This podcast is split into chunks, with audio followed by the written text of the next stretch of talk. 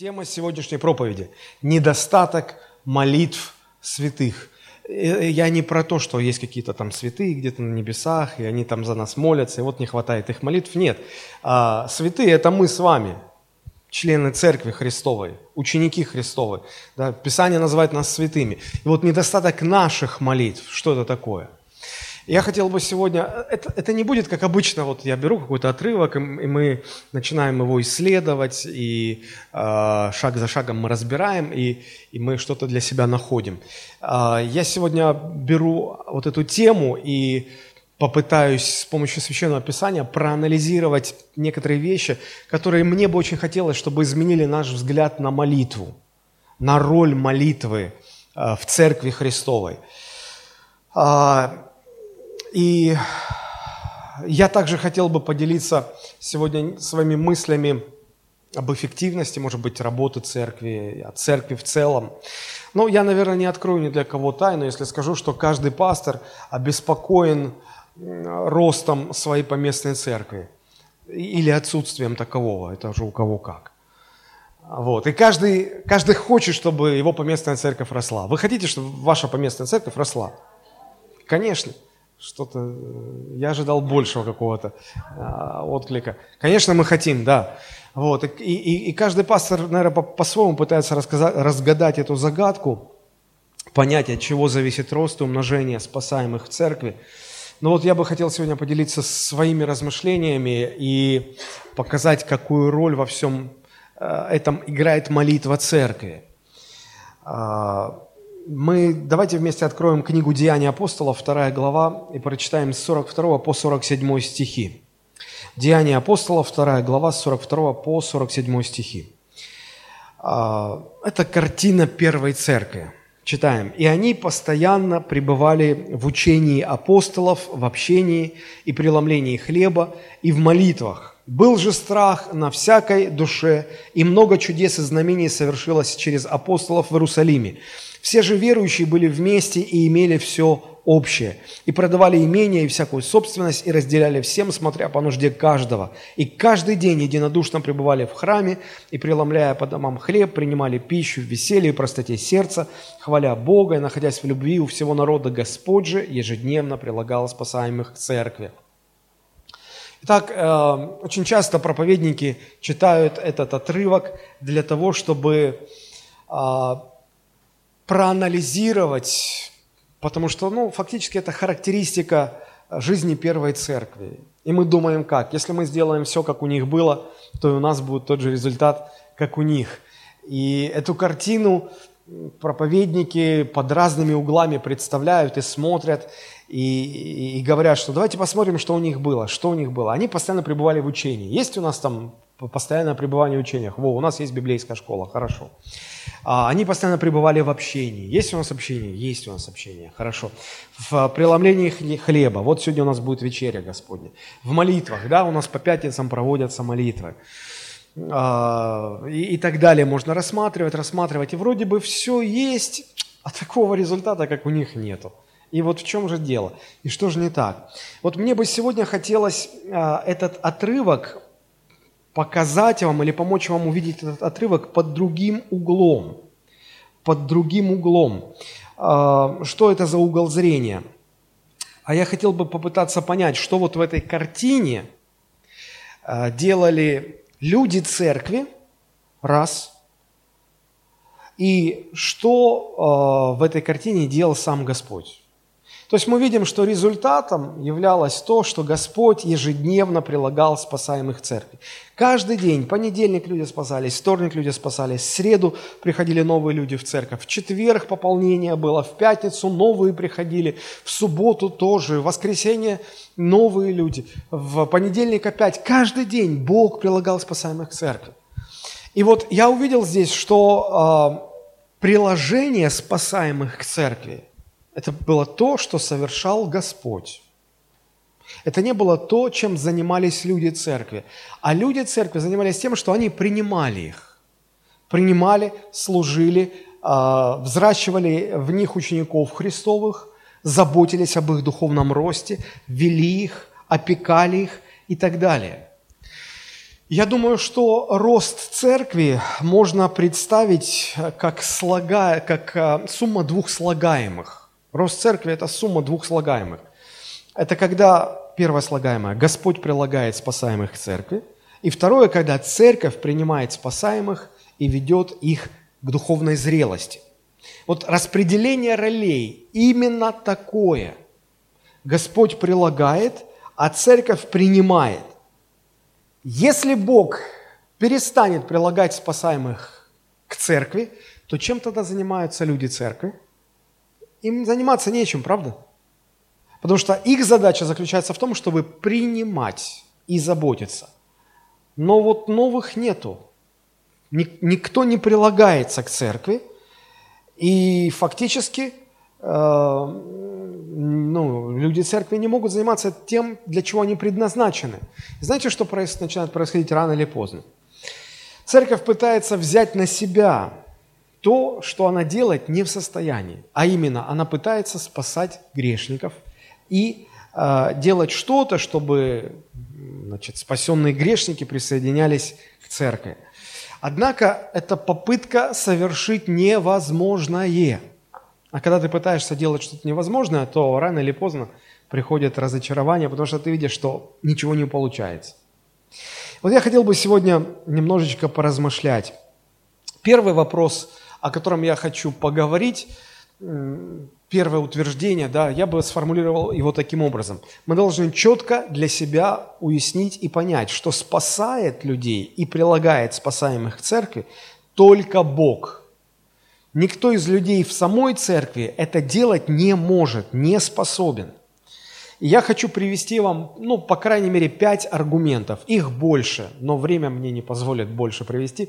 Но я думаю, что пять должно быть достаточно. Итак, первый аргумент, мы его прочитали уже, в общем-то, да, это Деяние 2 глава, 47 стих, где черным по белому говорится, что Господь же ежедневно прилагал спасаемых к церкви. Это делал Господь. Нигде не сказано, что в этом участвовали люди. Это делал Господь. Хорошо. Второй аргумент, что это прерогатива Божья, что только Бог может это делать, а люди не могут это делать. Мы находим в книге «Деяния святых апостолов», 9 глава, 31 стих. Давайте мы прочитаем. Деяние 9, 31.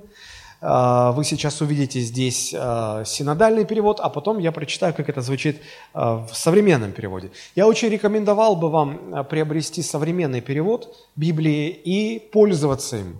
Всегда приносить на богослужение, пользоваться, когда вы каждый день имеете свое время общения с Богом, потому что очень помогает трудные места – современный перевод понять и сделать их более ясными. Итак, 31 стих, Деяния 9. «Церкви же по всей Иудее, Галилее и Самарии были в покое, назидаясь и ходя в страхе Господнем, и при утешении от Святого Духа умножались». Смотрите, церкви умножались при действии кого чего? При действии Святого Духа. А, как-то мы на пасторской встрече одной разбирали вот этот вопрос, что это за, а, что за фраза такая «утешение от Святого Духа». Утешение от Святого Духа. Но если мы прочитаем современный перевод, то нам станет все гораздо понятнее. Современный перевод звучит так. «А тем временем для церкви по всей Иудее, Галилее и Самарии наступил мир – она укреплялась и жила в благоговейном трепете пред Господом. Благодаря Святому Духу ее численность все возрастала. Благодаря Святому Духу ее численность все возрастала. То есть продолжала возрастать. Благодаря Святому Духу численность церкви возрастает. То есть благодаря чьим усилиям численно возрастает церковь? Духа Святого. Вы нигде не найдете в Библии даже намека на мысль о том, что благодаря человеческим усилиям церковь может численно возрастать. Благодаря человеческим усилиям церковь может устраиваться. Помните, как э, в послании к евреям сказано, что всякий дом устраивается кем-либо, а устроивший все есть Бог. А апостол Павел говорил Тимофею, писал в э, одном из посланий, говорит, что если я замедлю, чтобы ты знал, как поступать в доме Бога живого, чтобы ты знал, как устраивать жизнь в доме Божьем, как все должно быть устроено. Так вот, человеческими усилиями церковь может устраиваться, обустраиваться – но никогда человеческими усилиями церковь не может увеличиваться количественно, численно. Никогда. Это, это происходит только благодаря Святому Духу. Еще раз цитирую. Благодаря Святому Духу ее численность все возрастала. А человеческими усилиями церковь не растет количественно. Рост численности церкви никаким образом не зависит от человеческих усилий. Это делает только Господь. А, но если мы вернемся к синодальному переводу, то хотелось бы а, про это тоже немножко сказать. А, смотрите, что значит утешение? В оригинале, греческом оригинале, там вот вместо слова утешение стоит греческое слово параклесис. Дух Святой назван утешителем – и по-гречески это параклетос. И вот что делает параклетос? Он делает параклесис. Простите за такой каламбур. Вот. Но если Дух Святой утешитель, а, а мы говорили, что а, вот это слово утешитель, оно не передает всего спектра действий Святого Духа, их гораздо там больше, то а, утешитель что делает? Утешает. Но вот утешает это не так, что э, уйди, старушка, в печали, и ты утешаешь, о, да ничего, да все. Не об этом речь, хотя и это тоже туда включается. Вот, но речь о, о всем спектре действий Духа Божьего, который обещал Христос. И вот именно при э, работе Духа Святого когда Дух Святой производит весь спектр работы, действий, ради которых Он и был послан в церковь, когда есть работа Духа, Духа Божьего в церкви, тогда церковь умножается количественно. Количественный рост церкви, он напрямую зависит от, зависит от количества работы Духа Божьего в церкви. Если этой работы нет, то и роста количественного не может быть. Интересно. Интересно. Люди церкви святые, даже самые святые, никто, ни один из них не может и просто не способен прилагать спасаемых к церкви. Это второй аргумент. Третий аргумент. Третий аргумент. Э, давайте прочитаем. Евангелие от Иоанна, 6 глава, 44 стих. Это слова самого Христа. Тут уже точнее не скажешь. Иоанн 6, 44. Что там написано? Никто не может прийти ко мне, если не привлечет его Отец, пославший меня, говорит Христос, и я воскрешу его в последний день. Чрезвычайно сильное утверждение Иисуса Христа. Он говорит, никто не может прийти ко мне, обратиться ко мне, уверовать в меня, спастись через меня. Любые э, синонимы мы можем приводить. Никто не может прийти без одного критического важного фактора. Бог должен привлечь этого человека. А что, если мы этому человеку дадим послушать лучшие проповеди? А что, если мы его приведем на, на самое лучшее богослужение самой лучшей церкви? А что, если мы создадим все необходимые условия, чтобы он уверовал? Это как-то поможет тому, чтобы он пришел ко Христу. Без вот этого одного фактора, критически важного, его должен привлечь Отец Небесный. И кроме Отца Небесного, кроме Бога, это никто не может сделать. Ну, никто не может сделать. Понимаете, без проповеди люди могут спастись. Без э, церкви люди могут спастись. Без того, чтобы кто-то засвидетельствовал о Христе, люди могут спастись. Люди без всего могут спастись, кроме одного. Если они не будут привлечены Богом ко Христу, никто не спасется. Это невозможно. Я убеждался в этом сотни-сотни раз за свою христианскую жизнь. Множество раз. Со своей стороны я пытался всегда делать все наилучшим образом. Я выбирал нужное время, а, правильную ситуацию, место, приводил сильнейшие аргументы, знакомил с нужными людьми, приглашал на сильнейшие богослужения, просил молиться ну, самых святых, каких я только знал, людей, давал читать нужные книги, слушать нужные проповеди, чего я только не делал. В результате что? Ничего. Знаете, что я понял? Я понял, что ничего не поможет, если не будет вот этого одного.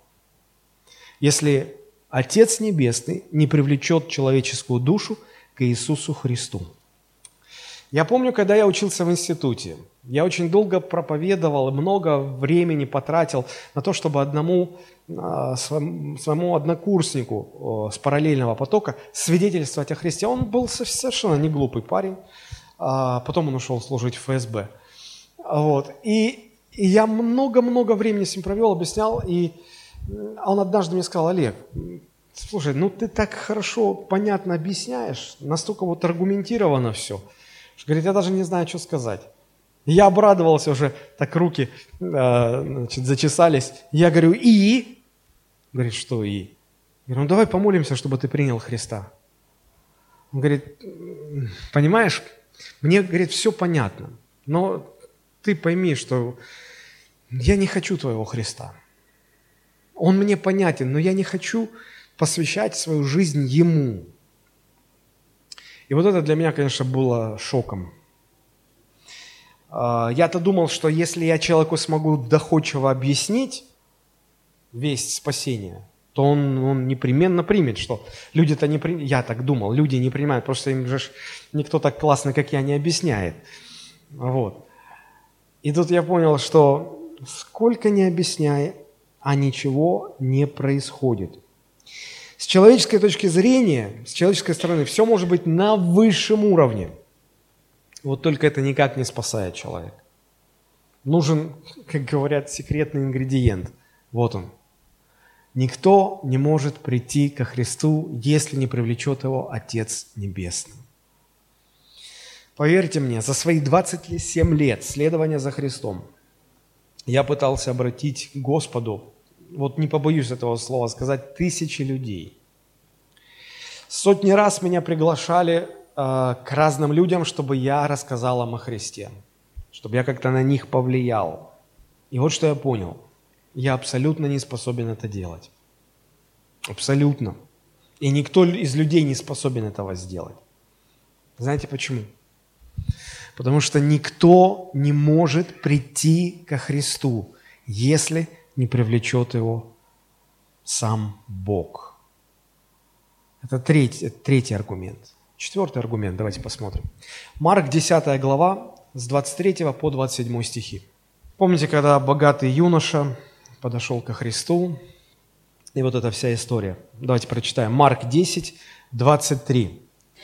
И посмотрев вокруг, это когда юноша с печалью отошел от Христа. Вот, и Иисус говорит а, ученикам своим, как трудно имеющим богатство войти в Царство Божие. Посмотрите на реакцию учеников. Ученики ужаснулись от слов Его. Вас когда-нибудь ужасали слова Христа? Если вы никогда не ужасались его слов, то вы, наверное, не очень хорошо знакомы с тем, что он говорил. Потому что его слова никого не оставляли равнодушным. Иисус говорит, как трудно имеющим богатство войти в Царство Божие. Почему ученики ужаснулись? Потому что они были не совсем бедными людьми. Потому что если ты стоишь, если ты беден, как церковная крыса, говорят, если ты беден, и рядом стоишь со Христом, который говорит, дословно, да, как трудно имеющим богатство войти в Царство Божие. Ты думаешь, ну меня это не касается. Я же бедный. То есть меня это не должно ужасать. Ужасает это кого? Кто совсем не бедный и слышит такие слова. Вот они ужаснулись, потому что они были не совсем, скажем так, бедными людьми. И видя этот ужас, наверное, Христос говорит им в ответ, в ответ на их ужас. Заметьте, в ответ на их ужас Христос говорит, дети, как трудно надеющимся на богатство. То есть вопрос не в том, сколько у тебя денег, насколько большое у тебя богатство. Оно может быть маленьким, оно может быть большим, оно может быть любым. Проблема не в этом. Проблема в том, если ты надеешься на богатство. Любое, большое, маленькое. Вот если ты надеешься на богатство, тогда тебе трудно войти в Царство Божие. Дети, как трудно надеющимся на богатство войти в Царство Божие. Удобнее верблюду пройти сквозь игольные уши, нежели богатому войти в Царствие Божие. А с учениками у них один шок за другим. Смотрите, они же чрезвычайно изумлялись. Не просто изумлялись, чрезвычайно изумлялись и перешептывались между собой. Кто же может спастись? Иисус, посмотрев на них, услышав, что они говорят, отвечает, смотрите, кто же может спастись? Вопрос поставлен как? Кто же может спастись? И он отвечает, человеком это невозможно, но не Богу, ибо все возможно Богу. Кто может сам спастись?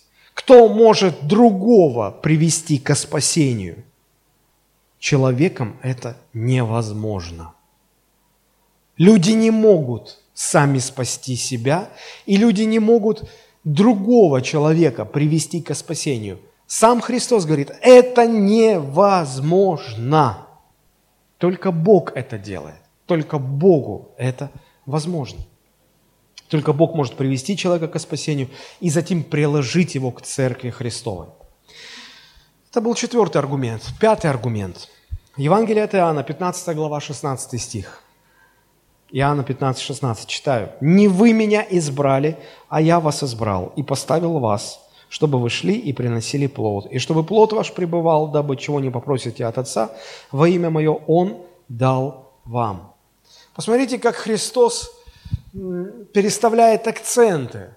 И он говорит, помните, поймите, знайте, не вы меня избрали. Как часто нам, людям, кажется, что это мы такие умные, что это мы такие сообразительные, это мы такие духовно отзывчивые. И это, это, это наша заслуга, что мы откликнулись на призыв Христа, мы его выбрали, мы обратились, и это наше решение следовать за Христом. Иисус смотрит в глаза этих учеников и говорит, не, не ваш, не ваше, не вы меня избрали, это я вас избрал. То, что вы сегодня спасены, это Его решение. И это Его действие.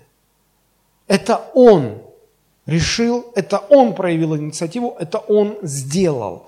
Не, быть, не, не было бы этого Его действия, никто бы из нас сейчас здесь не сидел, не был бы спасен. Он говорит, это я вас выбрал, это я вас поставил, это я сделал так, что вы теперь спасены, вы теперь мои ученики. И у меня есть цель, чтобы вы приносили плод.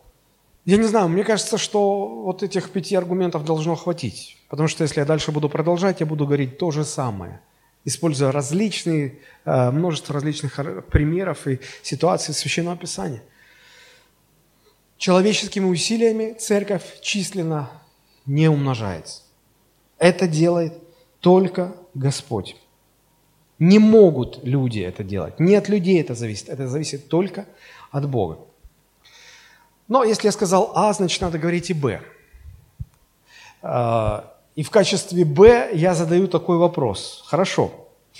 А, если все так, если от усилий святых не зависит спасение грешников – Тогда зачем Христос дал нам великое поручение идти и проповедовать людям Евангелие? Какова роль церкви тогда в спасении грешников? Если от нас ничего не зависит, почему именно нас Бог посылает проповедовать Евангелие? Почему это не делают ангелы? Помните, ангел пришел к Корнилию, я сегодня говорил. И я всегда думал, ну, раз уж ты пришел, заодно и расскажи Евангелие. Нет, он говорит, нет, ты должен пойти к такому-то человеку, и этот человек скажет тебе слова, которыми спасешься ты, весь дом твой. Бог поручает людям. Ангелы это сделали бы лучше, качественнее, логичнее, ну, лучше по всем параметрам. Но Бог решил, что э, в деле спасения грешников должны участвовать святые, должны участвовать люди церкви. Но у меня вопрос возникает, если от людей ничего не зависит, если, если мы не можем спасать, если мы не можем приводить никого ко Христу, почему нам поручено проповедь Евангелия? И если уже она поручена, то в чем заключается наша роль в этом поручении? Ответ на этот вопрос, на мой взгляд, дает послание к римлянам, 10 глава, с 13 по 18 стихи.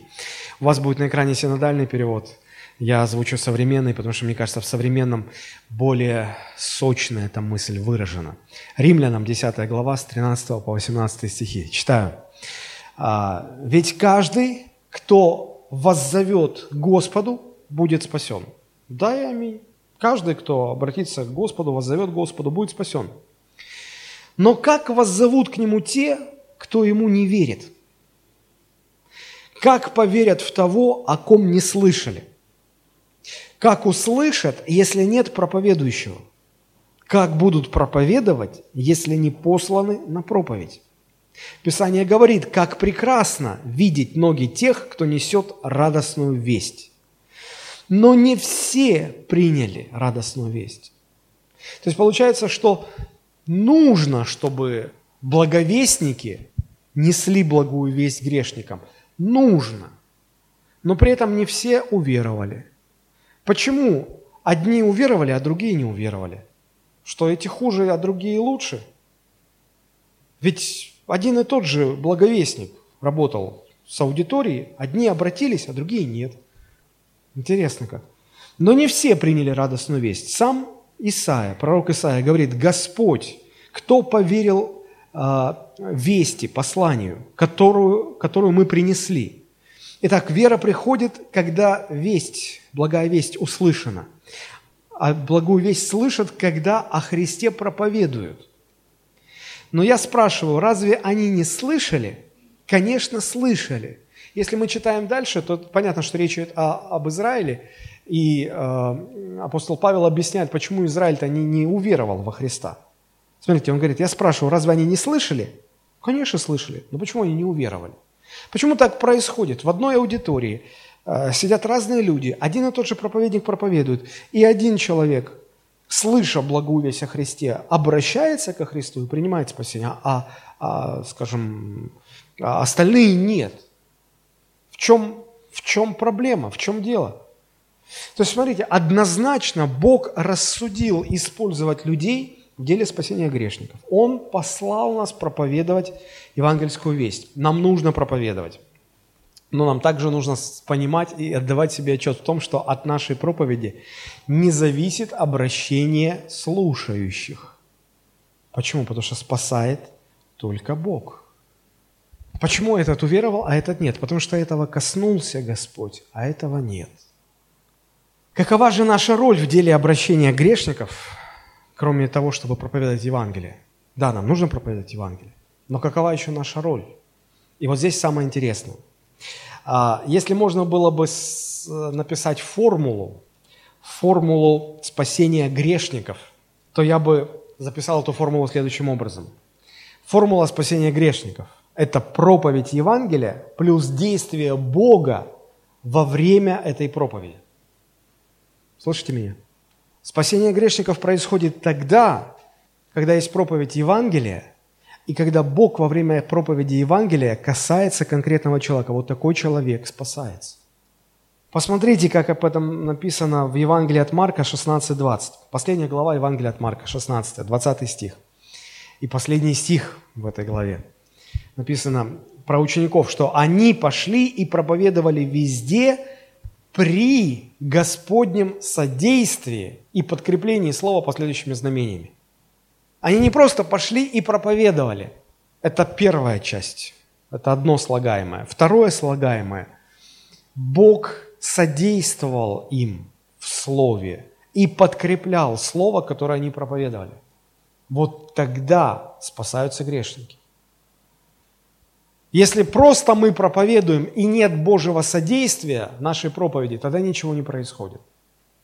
И люди не могут это содействие а, подделать, сымитировать, заменить какими-то человеческими усилиями. Невозможно. Любому проповеднику, любому свидетельствующему о Христе нужен вот этот компонент. Божье содействие и подкрепление проповедуемого слова. Не будет его, не будет результата. Итак, если хотите, вот формула спасающегося грешника. Это проповедь Евангелия плюс действие Бога во время этой проповеди. Бог так установил, Бог так устроил. Проповедь благовествующих нужна, без нее никак. Но сама по себе она, только вот она одна, она никого не спасает. Нужен второй компонент – содействие Бога проповедуемому Слову. Тогда возникает следующий вопрос. От чего зависит это Божие содействие? В каком случае оно бывает, а в каком случае его не бывает? И вот тут мы подходим к самой сути того, о чем я хотел бы сегодня сказать. Вот это Божие содействие проповедуемому Слову зависит от молитв святых. Вот это содействие Божьему Слову, проповедуемому Евангелию, зависит от молитв святых. Что такое молитва? В самом общем слове, э, в самом общем смысле, молитва – это когда человек просит Бога совершить то, что может сделать только Бог. Нет смысла молиться и просить Бога, чтобы Он совершил то, что должен сделать я. Правда же? Ну, Господь мне сказал, если согрешит против тебя брат, прости им. Сказал? Сказал. А если я начинаю молиться и говорю, Господи, сделай так, чтобы я простил, помоги мне простить, я просто трачу время. Я просто занимаюсь ерундой. Потому что это то, что должен сделать я. Запомните, пожалуйста, на всю жизнь, молитва – это когда вы просите сделать Бога что-то, что кроме Него никто не может сделать. Мы потому его, его и просим, потому что никто другой не может сделать. Есть что-то, что могут сделать люди, и, и я могу обратиться к человеку и попросить его сделать то, что могут люди сделать. Но есть то, что никто из людей сделать не может, может сделать только Бог. И вот тогда я прошу Бога совершить это. Молитва – это просьба человека к Богу совершить то, что самому человеку просто не под силу. Очень часто люди молятся о том, что они сами должны сделать. И не молятся совершенно о том, что только Бог может сделать. Ну согласитесь, это же так просто и так логично. Мы понимаем, что если, если Бог не привлечет человека ко Христу, это только Бог может сделать. Он не спасется, да? Значит, как раз об этом и нужно молиться. Это и есть то действие, которое способен совершить только Бог. И поэтому церковь должна молиться, молиться Богу о том, чтобы Бог совершил то, что никто из людей не может сделать. Господь, привлеки этих людей к спасению. Господь, прилагай спасаемых к церкви. Наша роль – молиться о Божьем действии, которое будет подкреплять проповедуемое Слово. Вот роль, роль церкви в спасении грешников. Свидетельствовать о Христе и молиться о действии Бога, чтобы Бог содействовал вот этому свидетельству, подкреплял это свидетельство. Понимаете? Задача церкви не просто проповедовать Евангелие, но и пребывать в молитвах, чтобы Бог содействовал проповедуемому нами Евангелию. Вы можете сказать, что вы молитесь. Да, хорошо. А, позвольте сказать вам вот что на этом. Я по своему опыту могу сказать, что если проанализировать вот весь мой опыт благовествования, то, наверное, 90%, если не больше, из всего этого опыта, это неудачный опыт. Неудачи благовестников. Когда никто не обращается, когда ни, никого твое слово не касается, когда никто не откликается на твой призыв, когда никто не приглашает Христа в свою жизнь. Наверное, даже можно сказать, что 99% всего моего опыта это, это безрезультатное благовестие. 99. Я понимаю, мы себя утешаем в этот момент, мы говорим, ну мы посеяли семя. Вот а, пока еще ничего не взошло, нужно время, мы просто сеяли семя. Ну, иногда это справедливо, но часто это просто, просто такое утешение – я много размышлял. пытался понять, в чем причина неудач благовестника. Не умеет говорить, что-то не то сказал, плохо проповедовал. Может быть, я долгое время так думал.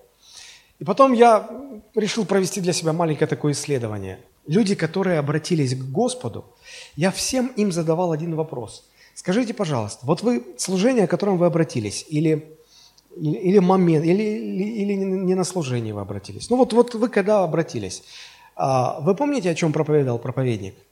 Или же, если это было не на служение, а кто-то вам свидетельствовал, вы помните, о чем говорил этот человек, который вам о Христе свидетельствовал?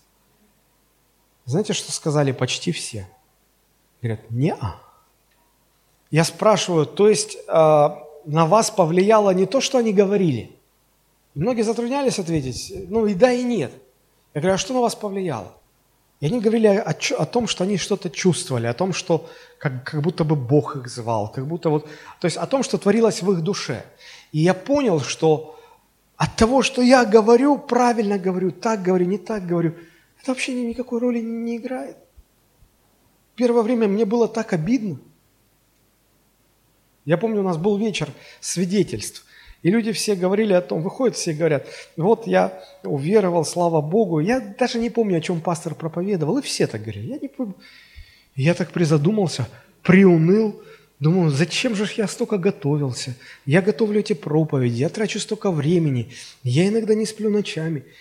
А они даже не, не, не запомнили ничего.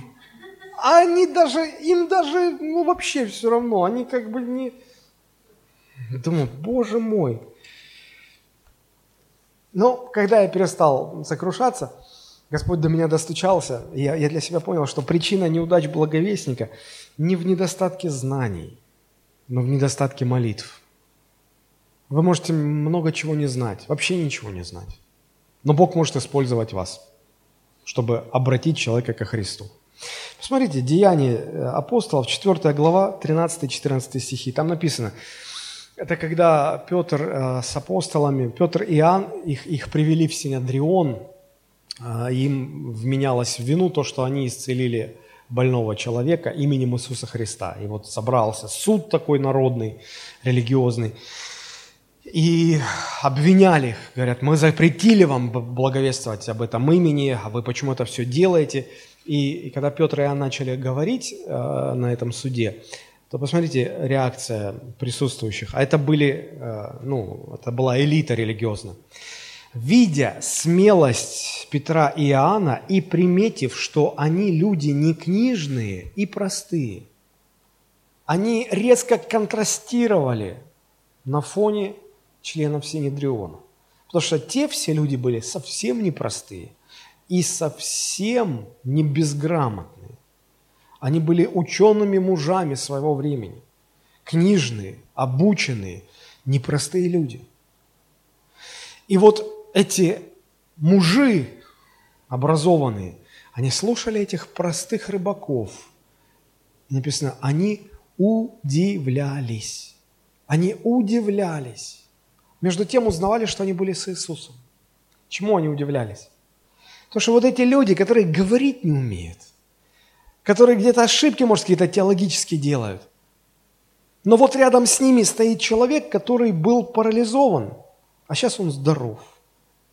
И вот это их удивляло. Видя же исцеленного человека, стоящего рядом с ними, ничего не могли сказать вопреки.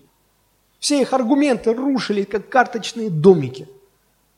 Все их аргументы смывались, как песочные песчаные замки, когда волна нахлынет и все размывает. Вот он человек. Вы так можете сделать? Со всеми своими знаниями не могут. Что их отличало? В чем была сила их благовестия? Их слову, проповеданному слову содействовал сам Господь. Он творил все эти вещи. А вот еще ситуация, Деяния 6 глава, 8, 9 и 10 стихи. Деяния 6 глава с 8 стиха. Помните, когда избрали диаконов, среди диаконов был э, Стефан. И вот про него смотрите, что написано. А Стефан, э, исполненный веры и силы, совершал великие чудеса и знамения в народе. Некоторые из так называемой синагоги либертинцев и киринейцев, и александрийцев, и некоторые из Киликии и Асии вступили в спор со Стефаном, но не могли противостоять мудрости и духу, которому он говорил. Чему они не могли противостоять? Духу, которому он говорил. Что значит духу? Что значит говорить духом Божьим? Это значит, ты говоришь слова, а Дух Святой это слово вот сейчас подтверждает. Ты говоришь слово, а Дух Божий действует в соответствии с этим словом. Так вот, Стефану не могли противостоять а, не потому, что он мудрый был, не потому, что он грамотный был, не потому, что он знал что-то такое, а потому, что он говорил слово, и этому слову содействовал дух. А вот этому духу они уже не могли противостоять. Ну, это невозможно. Ну, Бог, разве человек может Богу противостоять? Конечно, нет. Они не могли противостоять тому содействию Бога, которое было у Стефана.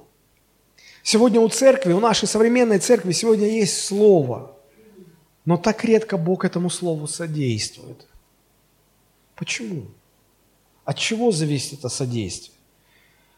Я думаю, что в основном это зависит от э, наших молитв и от наших просьб о том, чтобы это содействие было. Вы можете сказать, пастор, ну мы молимся. Ну все молимся. Теперь мы переходим к еще одному очень важному моменту. Я хочу попытаться донести вам, что существует такое понятие, как, как недостаток молитв святых. Что это значит? Откройте, пожалуйста, вместе со мной книгу Откровения Иоанна Богослова. Мы прочитаем в пятой главе 8 стих. Откровение 5.8. Там написано. «И когда он взял книгу, тогда четыре животных и двадцать четыре старца пали пред Агнцем, имея каждый гусле и золотые чаши, полные фимиама, которые суть молитвы святых. Мы в конце проповеди вернемся подробнее к этой пятой главе в книге Откровения, но сейчас я хотел бы показать много очень непонятного в книге Откровения. Согласен, очень много непонятного. Но вот здесь нам открывается интересная картина. Оказывается, на небе перед Богом есть а, четыре, вот да, в синодальном переводе переведено четыре животных. В оригинале там стоит слово «живое существо». То есть а, Иоанн, апостол Иоанн увидел небожителей, и он не знал, как их назвать. То есть, ну, представьте, вы бы ну, человеку времен Иисуса Христа, двух тысяч лет назад, да, который жил, показали бы сегодня ваш iPhone – вот он как должен был бы назвать эту штуковину? Гаджет? iPhone? Он бы сказал, это что за штука такая? Вот и тот, когда увидел небожителей, и он не, он не знал, как назвать, он сказал, четыре живых существа. Ну, они живые были, но что за существа? Ну, не знаю. Ну, что-то синодальные переводчики перевели как животные. Сами вы животные. Живые существа.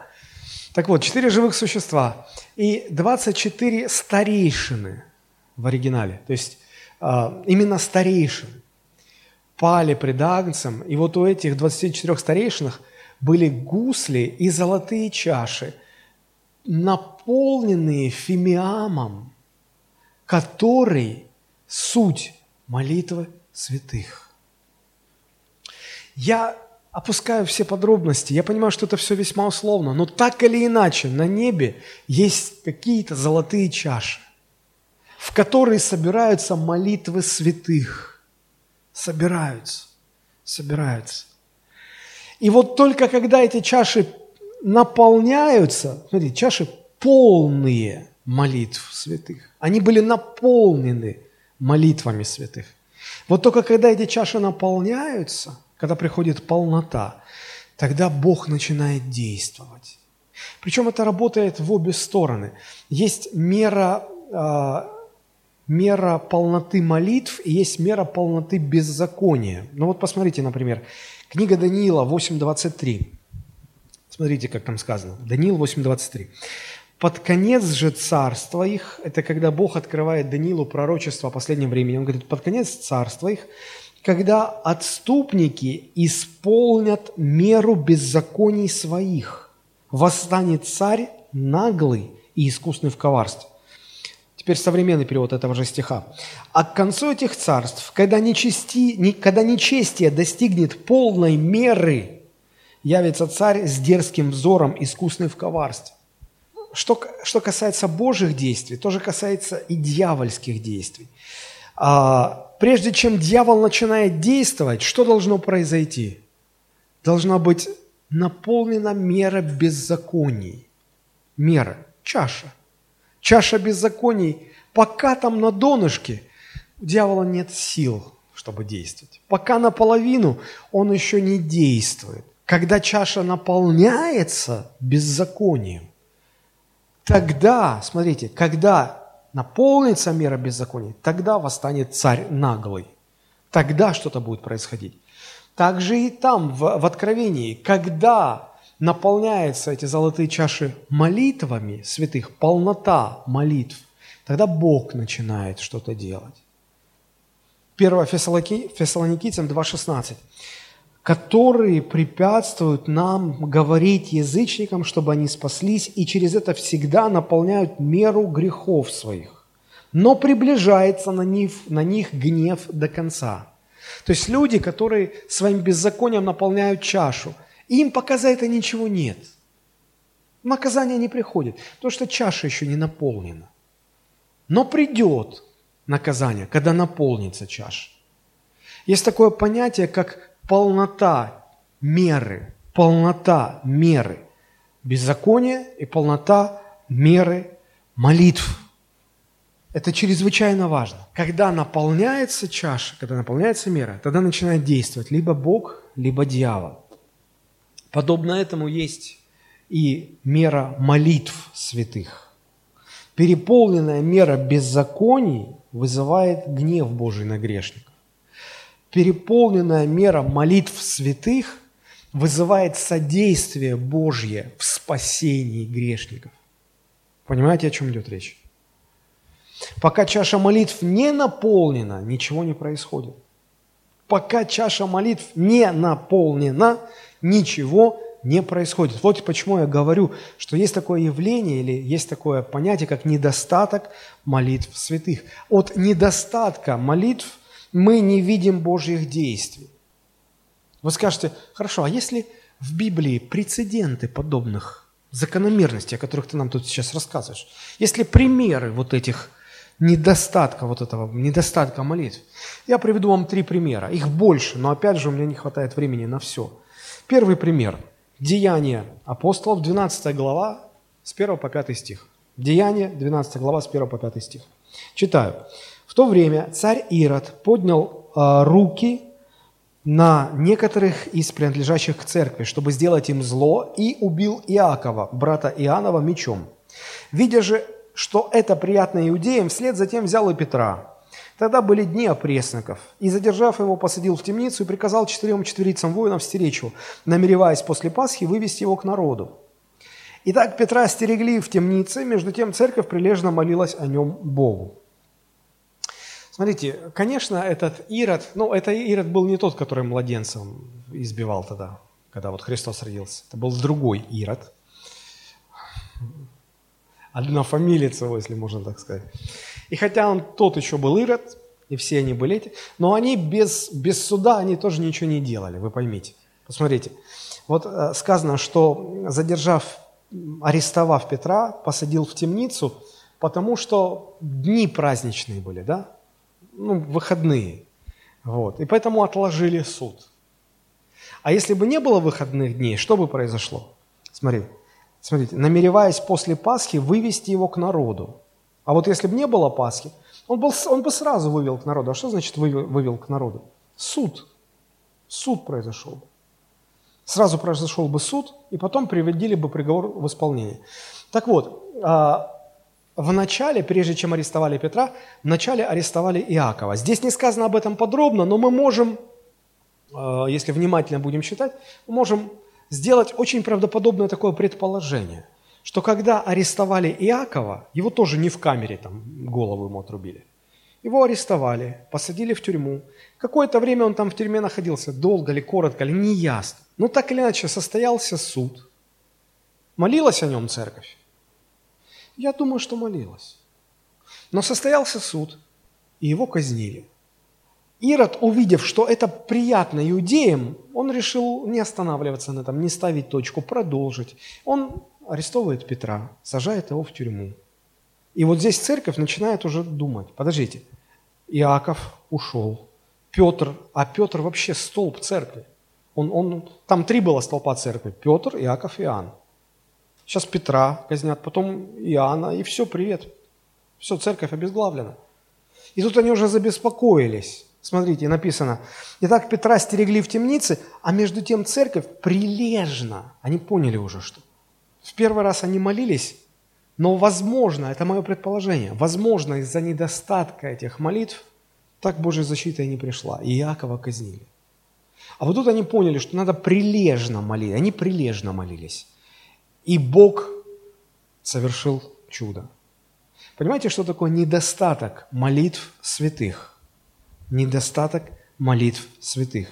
Вот почему а, апостол Павел, наверное, помня это, все время просил, чтобы за него молились, чтобы при содействии и вашей, как он говорит, молитвы, я был дарован вам. Ну вот, например, это 2 Коринфянам, 1 глава, 11 стих.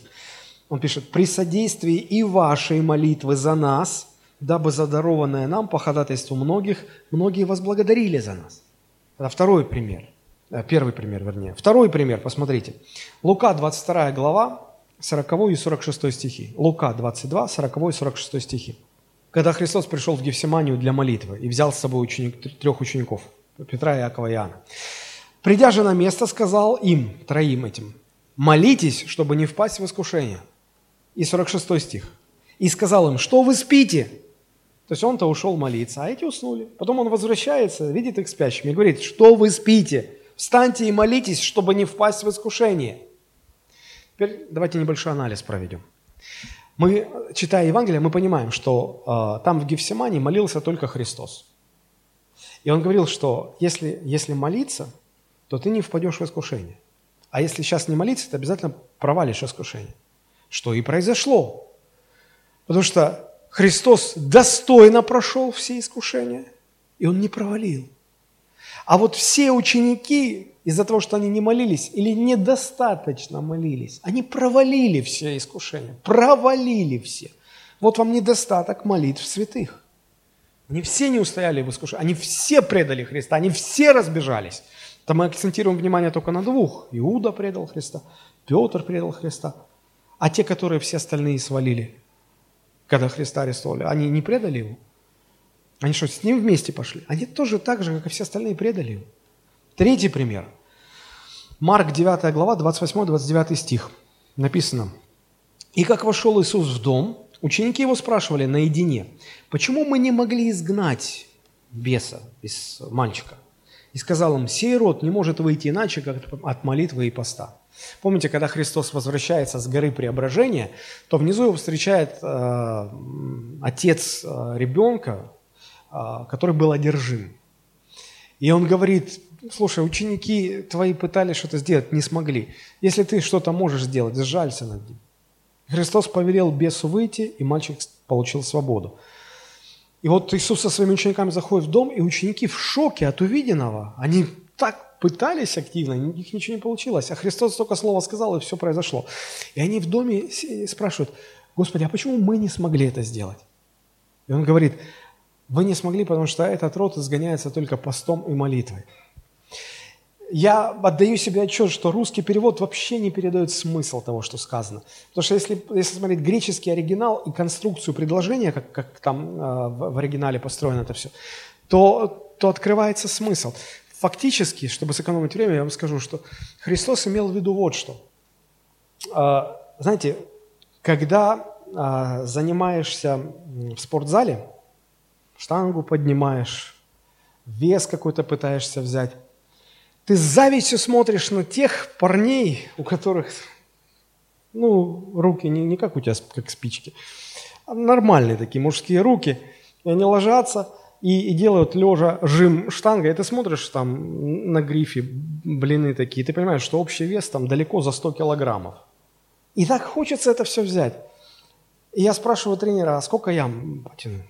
Он говорит, вот гриф, и пока на него никакие блины вообще не вешай. Просто с... Я подумал, да ладно, ну что же, я совсем такой, что ли. Говорю, ну хоть, хоть, ну знаете, по 5 килограмм повесим. Говорит, не, Олег, не надо. Да ладно, давайте. Он говорит, ну, если хочешь, давай. Ну, повесьте ему. Короче, я залез. И я сейчас думал, что я, я даже приподнять не смог. Мне было так стыдно. И тренер говорит, снимите, и пусть он. И я вот это вот, один гриф так, качаясь вот так вот, 10 раз еле-еле сделал. Я говорю, а почему я не могу, как они, по сотенке жать? Он, он сказал простую вещь, которую я запомнил на всю жизнь. Он говорит, вот чтобы так вот по сотенке жать, как ты сейчас видел, нужно лет пять ходить каждую неделю, не пропуская тренировки. Тогда ты придешь в такую форму, когда ты сможешь, как они, по сотенке жать. То же самое ответил им Христос. Они спрашивают, почему мы не смогли знать? Говорит, потому что изгнать этот род нечистых духов может только тот человек, который регулярно пребывает в молитве. И вот это регулярное пребывание в молитве позволяет ему быть в такой духовной форме, когда можно просто сказать этому нечистому духу «выйди», и он выйдет. У вас этой формы нет. Вот вы кружились и танцевали вокруг этого бедного мальчика и ничего не смогли сделать. Вот по этой причине. Недостаток молитв. Недостаток. Недостаток. Недостаток молитв.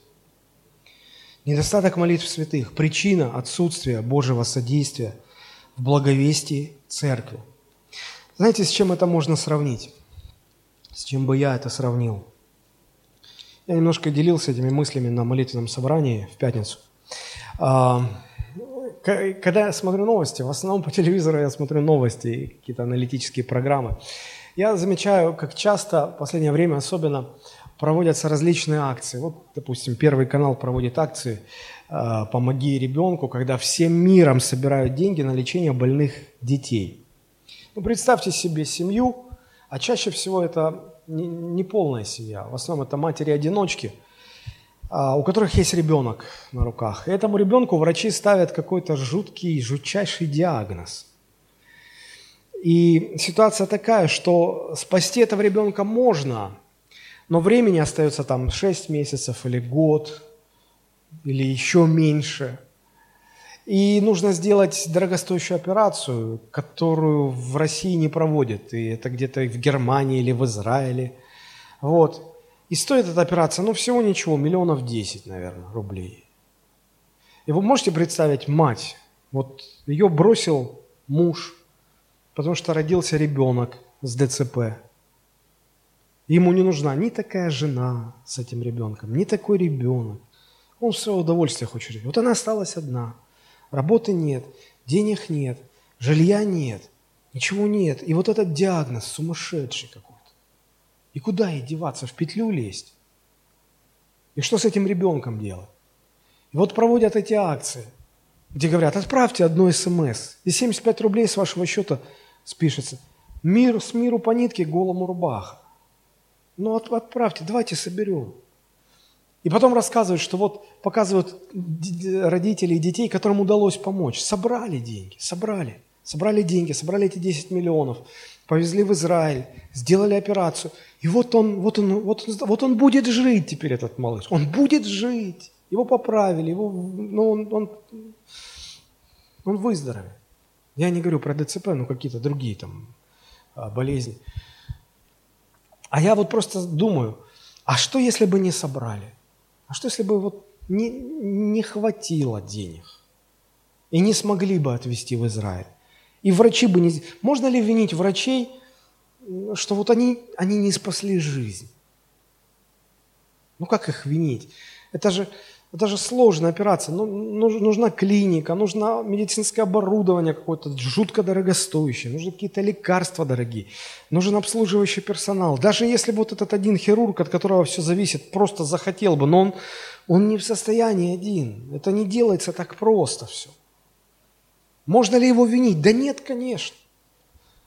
Друзья, вот похожая, похожая ситуация возникает и в духовном плане. В этом городе полно людей – у которых вот эти вот диагнозы, которым дьявол уже поставил дедлайн, вот день, даты назначены.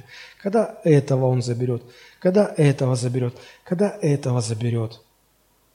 И церковь сегодня, понимает ли она, что как там нужно собирать деньги для того, чтобы спасти жизнь ребенка, так, так сегодня церковь должна собирать молитвы для того, чтобы были спасены эти люди – можно ли обвинять Бога, который сказать, Господи, ну ты же видишь этих людей, а почему ты без наших молитв не, не спасешь их? Это, к примеру, как обвинять израильских врачей. А что ты вот, почему без денег не спасете? Они не могут это все. Кто-то же должен за это заплатить. Я не знаю, как все устроено, но, но Богу нужны молитвы святых. И когда их недостаточно, то и Бог не может действовать. Вот, вот недостаточно этих молитв, недостаток молитв святых, и ничего не будет. И люди не будут спасены. Вот к чему приводит недостаток молитв святых. Почему сегодня христиане недостаточно молятся? Я думаю, что просто, просто мы не понимаем, просто мы не понимаем, какую роль играет сегодня молитва церкви в деле спасения грешников. А теперь давайте вернемся в книгу Откровения. Книга Откровения, пятая глава. Я говорил, что мы вернемся. Несколько минут еще. Мы прочитаем с 1 по 8 стих. Откровение, пятая глава, с 1 по 8 стих. «И увидел я в деснице у сидящего, десница – это правая рука, и увидел я в правой руке у сидящего на престоле, это Бог, Бог Отец, сидит на престоле, книгу, написанную внутри и отвне, запечатанную семью печатями. И видел я ангела сильного, провозглашающего громким голосом, кто достоин раскрыть сию книгу и снять печать ее. Здесь много очень условностей. Я не претендую на то, что я вам сейчас объясню весь смысл. Я хочу просто помочь вам кое-что увидеть в этой истории. И никто не мог ни на небе, ни на земле, ни под землею раскрыть сию книгу и посмотреть в нее. Никто не мог это сделать. И Иоанн говорит, «И я много плакал о том, что никого не нашлось достойного раскрыть и читать эту книгу, и даже посмотреть в нее. И один из старцев сказал мне, не плачь. Он говорит, я много плакал об этом, много, долго об этом плакал. И говорит, один из старцев, вот у которых, это те, у которых 24 их было, да, у кого были в руках чаши, золотые чаши с молитвами святых, а, один из старцев сказал мне, не плачь. Вот лев от колена Иудина, корень Давидова, победил и может раскрыть, то есть о Христе идет речь, раскрыть сию книгу и снять семь печатей ее. И я взглянул, и вот посреди престола и четырех животных, и посреди старцев стоял агнец, как бы закланный, имеющий семь рогов и семь очей, которые суть семь духов Божьих, посланных во всю землю. Он пришел и взял книгу из десницы сидящего на престоле. И когда он взял книгу, тогда четыре животных, двадцать четыре старца пали пред агнцем, имея каждый гусли золотые чаши, полные фимиама, которые суть молитва святых. Посмотрите вот что, увидьте здесь. Почему этот агнец, Христос, почему он смог взять и раскрыть эту книгу, которую никто не мог, ни на небе, ни на земле, ни под землей, никто не мог даже заглянуть в нее. А почему он смог? Как только он ее взял, 24 старца, в руке у каждого золотая чаша с молитвами. Они поклонились. Чаши были полны молитв святых. Когда чаши полны молитв святых, тогда на небе что-то происходит. Тогда Бог начинает действовать. Тогда то, что никто не может сделать, это начинает быть возможным. Бог может это сделать. Бог начинает это делать. У меня вопрос, почему сегодня никто никто из христиан, ну, может быть, ну, наверное, неправильно говорить никто, не все христиане, видя то, что не спасаются люди, ну, так, так редко кто покается, может, раз в месяц на богослужении. Почему никто не плачет? Иоанн говорит, я плакал много, много об этом плакал.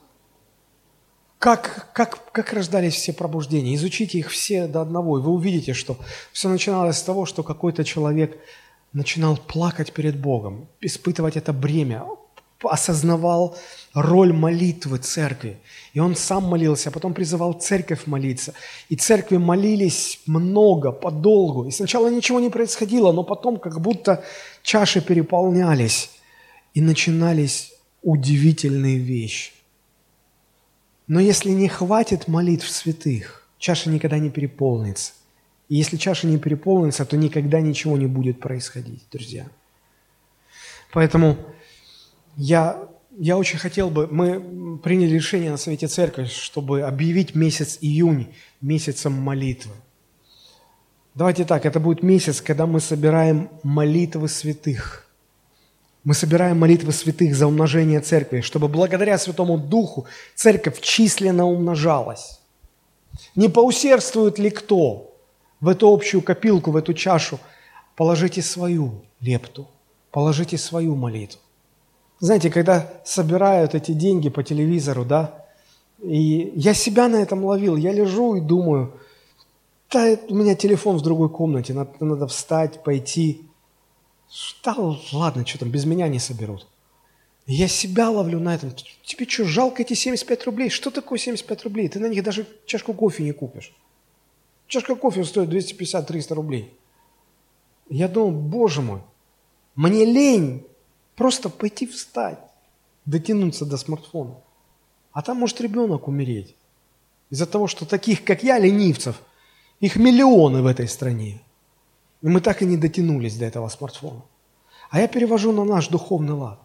Сколько нас таких вот ленивцев христиан, которые на молитвенные собрания не ходят, которые, ну, у меня все в порядке, ну и слава Господу. Господи, благодарю Тебя, что все хорошо. Это хорошо, что у вас все хорошо. Но вы, друзья, очнитесь, оглянитесь. Вокруг все нехорошо.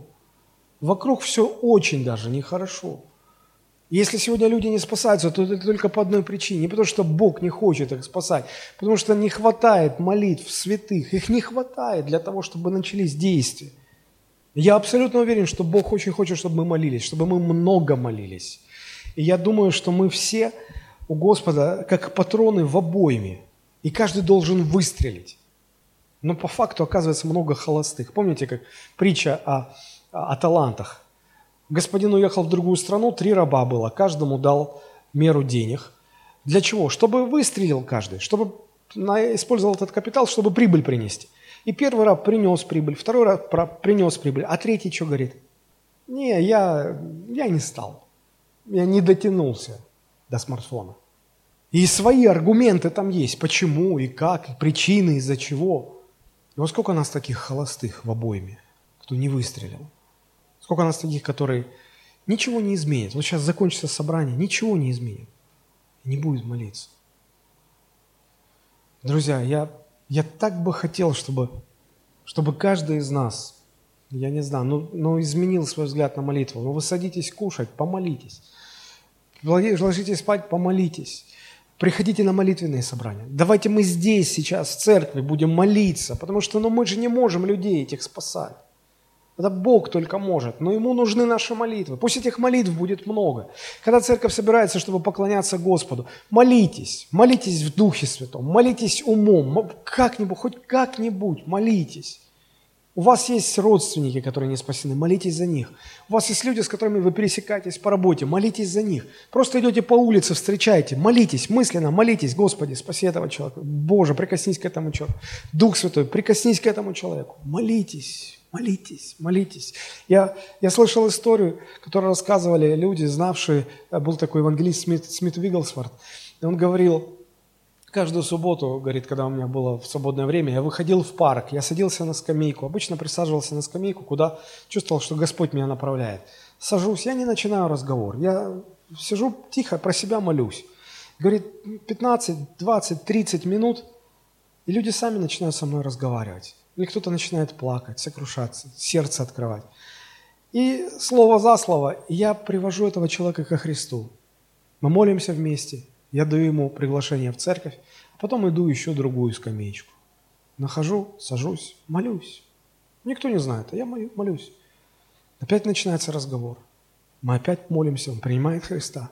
И я ищу следующую скамеечку. Недостаток молитв святых.